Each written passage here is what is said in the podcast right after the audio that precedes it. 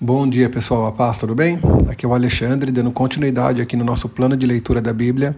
Hoje nós estamos lendo os capítulos 9 e 10 do livro de Neemias e também o Salmo 119, do versículo 17 até o 32. Após Esdras ter lido o livro do, da lei no capítulo 8, nós vemos aqui no capítulo 9 e 10 uma sequência de arrependimento e renovação da aliança da nação de Israel para com Deus. Um grande ensinamento que tive com esses capítulos foi que Deus não se cansa de nossos recomeços. Desde a sua concepção, as tribos de Israel sempre tiveram altos e baixos em seu relacionamento com Deus. Muitas vezes eles obedeceram e foram abençoados por Deus, mas muitas vezes também eles falharam e tiveram que sofrer as devidas consequências. Serem escravos na terra que Deus tinha separado para eles foi uma delas. Mas agora, através de Esdras, Neemias e outros líderes, eles estavam prontos para voltar para Deus. Eles entenderam que obedecer a Deus era a coisa certa a ser feita e assim renovaram a aliança que já tinha sido feita com eles. Nós somos igualzinho, pessoal. E Deus continua sempre esperando e aberto aos nossos recomeços. Ele sabe que cairemos, mas não se cansa de ajudar a nos levantar de novo. Glórias a Deus por isso. Uma outra lição que ficou foi sobre a importância de lembrarmos das coisas que Deus já fez em nossas vidas.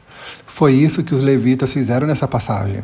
Deram um chacoalhão no povo, lembrando-os de tudo que Deus já tinha feito através de seus antepassados.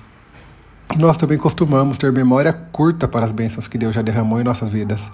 Que não sejamos mal agradecidos, pessoal, mas que sim possamos agradecer a Deus diariamente por tudo que Ele já fez, tudo que Ele faz e tudo que Ele ainda fará em nossas vidas.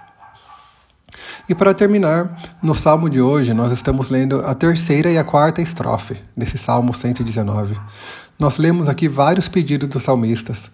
Pedidos como Trate o seu servo com bondade, abra os meus olhos, restaura a minha vida, ajuda-me a entender as suas ordens, fortalece-me, afasta de mim a mentira e outras coisas. São palavras maravilhosas que a gente lê nesse salmo aqui, pessoal. E como as coisas seriam diferentes se eu fizesse pedidos assim diariamente para Deus. Pena que muitas vezes eu sou muito ocupado para isso. Vamos orar. Deus, muito obrigado, Pai, por mais esse dia. Muito obrigado, Deus, por mais essa chance de ler a Sua palavra, Pai, de ler e meditar na Sua palavra. E quantos ensinamentos ricos, ó Pai, que o Senhor deixa para a minha vida nessa leitura de hoje. Que, ó Deus, eu possa nunca esquecer, ó Deus, que o Senhor não se cansa dos meus recomeços.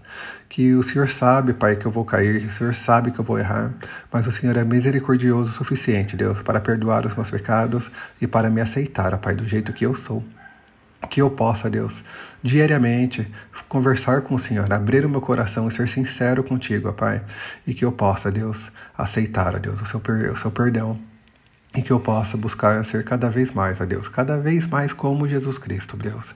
Que eu possa ser um exemplo, Deus, para aqueles em minha volta, que eu possa dar um bom testemunho, Pai, dentro da minha casa, no meu trabalho, Pai, onde quer que eu esteja, e que possa, Deus, ser cada dia mais usado pelo Senhor.